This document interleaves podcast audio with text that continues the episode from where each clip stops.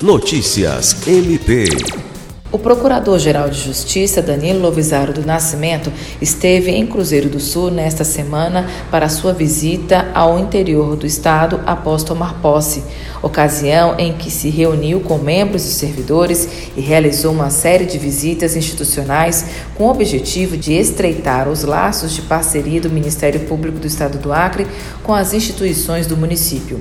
As reuniões foram realizadas nos dias 12 e 13, sendo que a primeira foi na unidade ministerial de Cruzeiro do Sul, com a intenção de ouvir sugestões de promotores de justiça e dos servidores que atuam no município, como também em Mâncio Lima. Ainda no primeiro dia, houve a visita à Polícia Civil e ao Centro Integrado de Operações de Segurança Pública, CIOSP. Após o encontro, o procurador-geral concedeu entrevista à TV Juruá, afiliada do SBT na região, e falou sobre temas importantes relacionados à atuação do Ministério Público. Alice Regina, para a Agência de Notícias do Ministério Público do Estado do Acre.